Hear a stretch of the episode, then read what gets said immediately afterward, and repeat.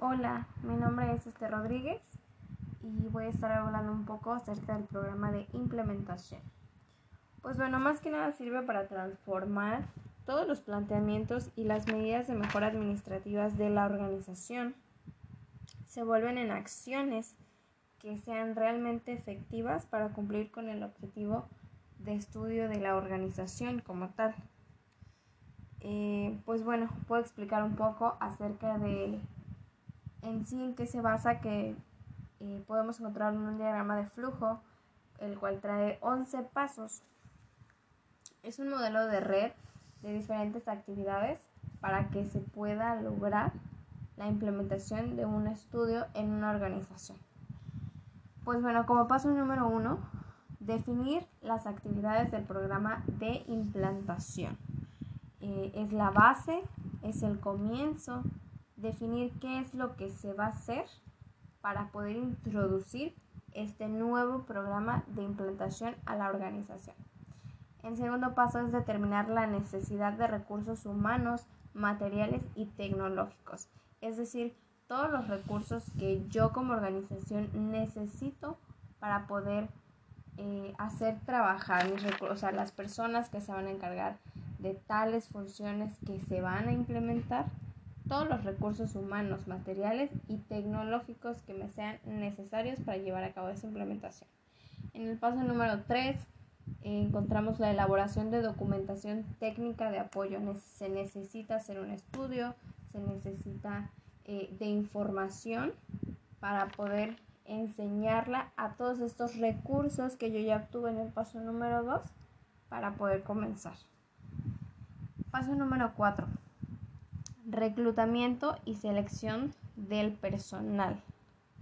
Eh, todas las personas que nosotros vamos a requerir de su apoyo y de sus servicios, eh, se empiezan a buscar los candidatos ideales de acuerdo a las funciones que se van a establecer. Como paso número 5 está la formulación del programa de capacitación necesitan estar capacitados, informados y asignados para ciertas funciones que tienen que cumplir. Entonces, por eso se formula el programa de capacitación que se va a llevar a cabo para ellos especialmente, para las personas que se han reclutado para cumplir con estas funciones de los pasos anteriores. O sea, realmente todo es una cadenita, por eso es un diagrama de flujo. En el paso número 6 podemos encontrar la capacitación del personal. En el paso anterior se hizo la formulación del programa como tal. En el paso 6 se implementa el programa de capacitación del personal. Paso número 7. Ajustes a la documentación técnica de apoyo. Estos ajustes, pues bueno, dependiendo de cómo vaya eh, todo, todo lo que se ha hecho anteriormente, si han habido errores, si pueden haber correcciones, si pueden haber mejoras en cuanto a la técnica que se está elaborando para poder implementar la organización. De esto nos está hablando. En el paso número 8, implementación preliminar y adecuaciones. Podríamos decir que estamos llegando al final de este proceso de juntar todos los recursos, las capacitaciones, la información necesaria, eh, todas las pruebas que se han podido hacer para poder comenzar con este, con este programa de implementación. Paso número 9, campaña de difusión y sensibilización. Pues bueno, como su nombre lo dice, está lista, está eh, en el momento oportuno para poder presentarse. Paso número 10, funcionamiento normal. Es decir, eh, comienza como se ha planeado este, y se lleva de acuerdo a lo que se ha establecido. Evaluación y medidas correctivas. Este punto se refiere a que se evalúan todas las técnicas, todo lo que se ha hecho con anterioridad para poder comenzar e introducir este programa de implementación. Adicionalmente a estos 11 pasos, Eh, también es muy importante que se puedan fijar el tiempo de el tiempo que llevará cada una de las actividades, las fechas de inicio y término de las actividades de este programa para poder llevar un control acerca de, de todo esto, ¿no? Ahora, para métodos de implementación hay varios, los cuales les voy a hacer, bueno, voy a hacer una breve descripción de cada uno. Bueno, en primer lugar tenemos el método instantáneo. Que pues bueno, este método, eh, si todas las medidas y las actividades que se otorgan o que se apartan para este, este método de implementación son sencillas, también no es este método. Si no tienen un número de cantidades excesivas de unidades administrativas, si no hay un gran volumen de funciones, sistemas o operaciones, o si la organización realmente está bien estructurada administrativamente hablando, se puede utilizar este método porque es sencillo de, de utilizar dependiendo de las necesidades de la organización y de lo que tiene en ese momento. De ahí podemos hablar del segundo, que es el método del proyecto piloto. Este método, pues como su nombre lo dice, da una pequeña idea o una reseña, nos hace pensar acerca de puede ser, porque por ejemplo en las series de televisión es un ejemplo vago. Este, cuando tú comienzas a ver una serie, el primer capítulo de la mayoría de todas se llama piloto. Pues que se hace para ver qué tanto auge pueda tener en ese momento la serie, para saber si continuar o no hacerlo, o qué tanto éxito va a tener. Así que bueno, este método del proyecto piloto consiste en realizar un ensayo, un análisis con los resultados, pero solamente de una parte de la organización. Es introducir el método en solo una parte de la organización para que puedan observar los resultados, medir los efectos que éste pueda tener dentro de la organización. Debería ser más viable o es más viable para empresas que todas sus áreas de trabajo sean muy iguales o muy parecidas, trabajen de la misma manera, porque así se asemeja más a la realidad. Es decir, si funciona con una parte, lo más seguro es que funcione con otra o con todas las demás partes. Entonces, este, pues como su nombre lo dice, solamente se introduce en una parte de la organización al comienzo para poder medir los efectos que éste pueda tener dentro de ella. Una de las utilidades más grandes es que se pueden introducir cambios de acuerdo a los efectos que éste pueda traer. El siguiente es el método de implementación en paralelo y a mí en lo personal se me hace como un método fuerte porque este va enfocado más que nada cuando se trata de organizaciones o de áreas de organizaciones con proyectos realmente fuertes, con un gran volumen de información o información muy estratégica, muy seleccionada, con muchísimos recursos que garantizan todo el sistema de trabajo que, que se elabora, ¿no?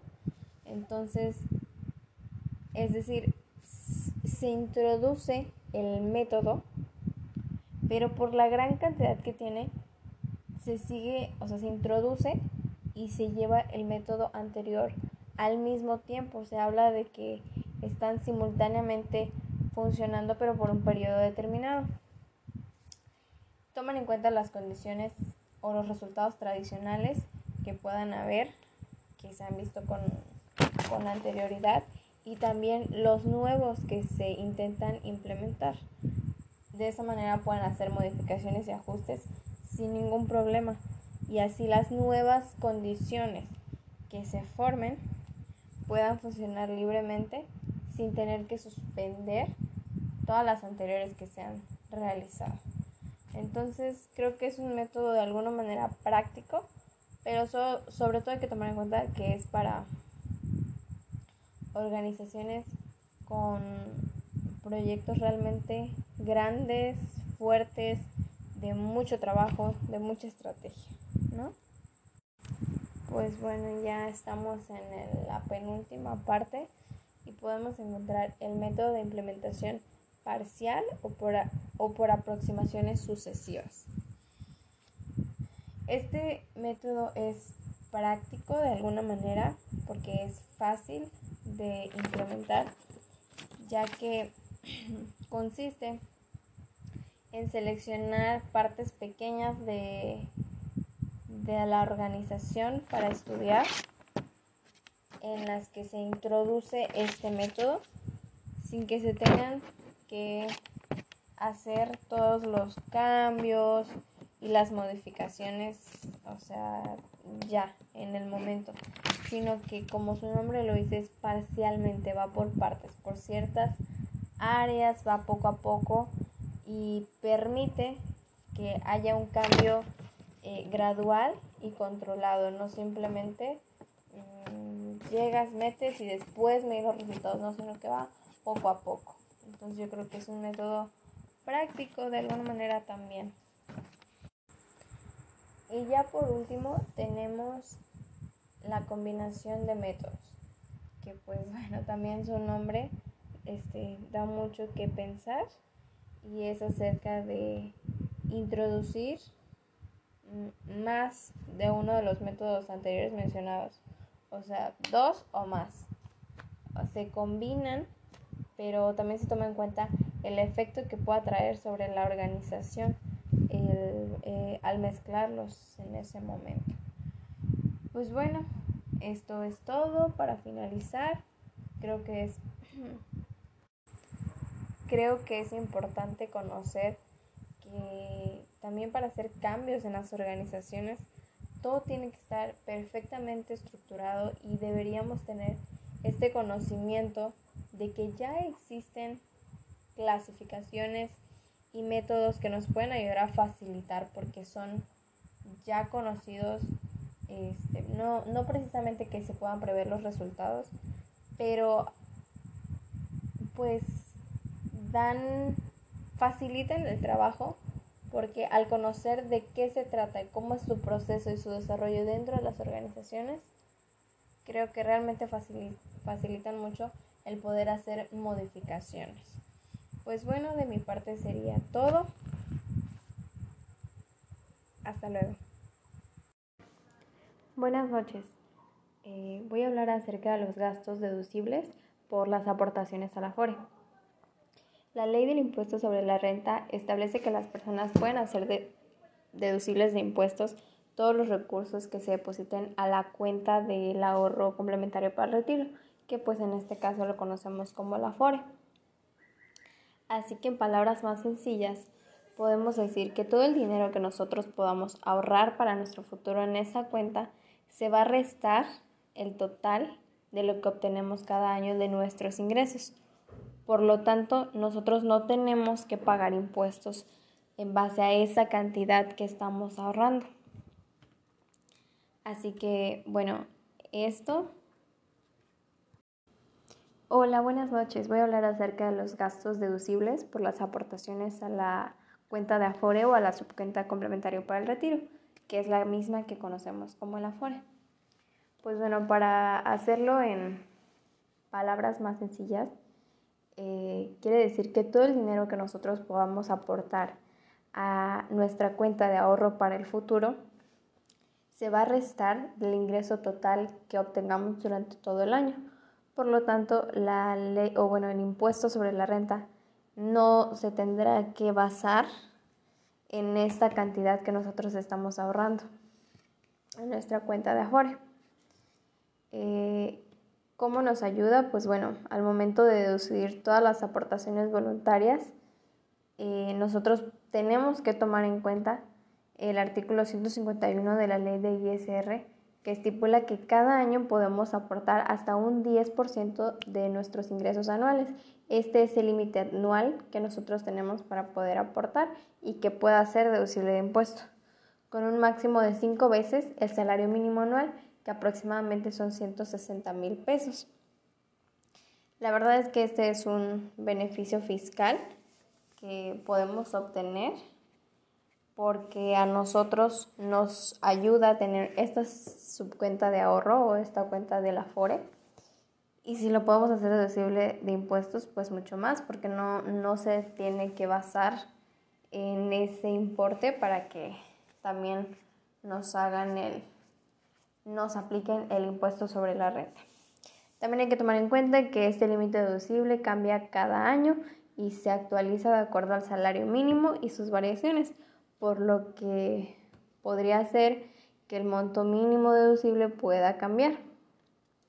Pues bueno, algunos pasos para poder deducir ante el SAT las aportaciones voluntarias que se realicen al año son, en primer lugar, tener realmente eh, la cuenta y hacer esas aportaciones voluntarias en una ventanilla, domiciliadas mm, a través de nuestra nómina, transferencia o alguna aplicación de Afore móvil, dependiendo de dónde lo asignemos.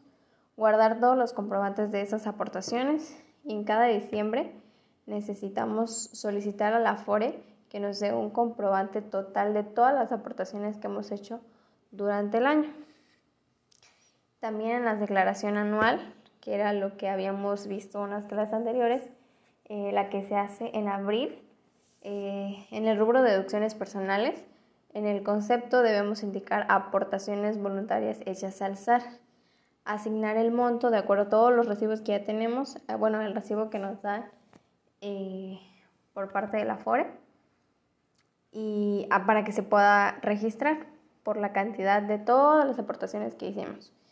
Y si hay saldo a favor, pues vamos a indicar nuestra clave y el nombre de nuestra institución financiera para que se pueda hacer válida. Pues bueno, por el momento eso sería todo. Gracias. Hola profesor, buenas tardes. Mi nombre es Esther Rodríguez y mi compañero que es parte de mi equipo es Filiberto Alexander López Fabián. Nosotros tomamos como ejemplo la empresa La Costeña. La empresa La Costeña es una empresa 100% mexicana que fue creada en 1923.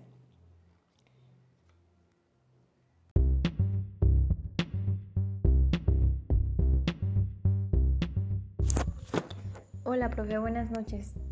Eh, acerca de la metodología 6 Sigma, nosotros pues llegamos a la conclusión, mi compañero y yo, de que pues bueno, es una metodología que se basa en procesos y estos procesos nos ayudan o nos sirven para conseguir la máxima eficiencia en los mismos procesos que se utilizan para los objetivos de la empresa. Eh, propone soluciones que están pues basadas en los datos que se obtiene en estudios anteriores, los toma en cuenta y los mejora, creado justamente para que no sigan sucediendo y de la misma manera este pues que no sea repetitivo y que esos aspectos que antes fueron eh, fallidos puedan funcionar ahora. Eh, pues como sabemos es estadística, es una metodología que es estadística porque define, mide, analiza, implementa y controla. De hecho es así como lo menciona en, las investigaciones que tuvimos que utiliza ese método, método de Mike. Entonces este, intenta llevar pues calidad al límite inferior posible y hace poco nosotros vimos la materia de estadística, entonces realmente muchos de sus conceptos se nos hicieron conocidos. Y pues bueno, es esto, eh, nos permite llegar a la eficiencia máxima y si es posible generar el máximo ahorro también. Evalúa los resultados que se tienen como lo hacíamos en estadística también. Este, y al evaluar estos resultados, pues bueno, mejora, reconoce esfuerzos, analiza y aplica para siguientes periodos, ¿no? Entonces, este, eso fue lo que nosotros pudimos investigar, lo que pudimos eh, darnos cuenta. También eh, algo muy interesante que nos pareció fue que eh, la primera empresa en utilizarlo fue Motorola. De hecho, mencionaba que fue creado por Motorola al implementar esta metodología. Pero quien realmente como que le dio la, como que la fama fue General Electric, si no me equivoco, porque fue quien más la aplicó y se dio a conocer y tuvieron muchísimos buenos resultados. Este, y pues la siguen utilizando hasta la fecha, si no me equivoco. Pues bueno, profe, esto sería todo. Muchas gracias.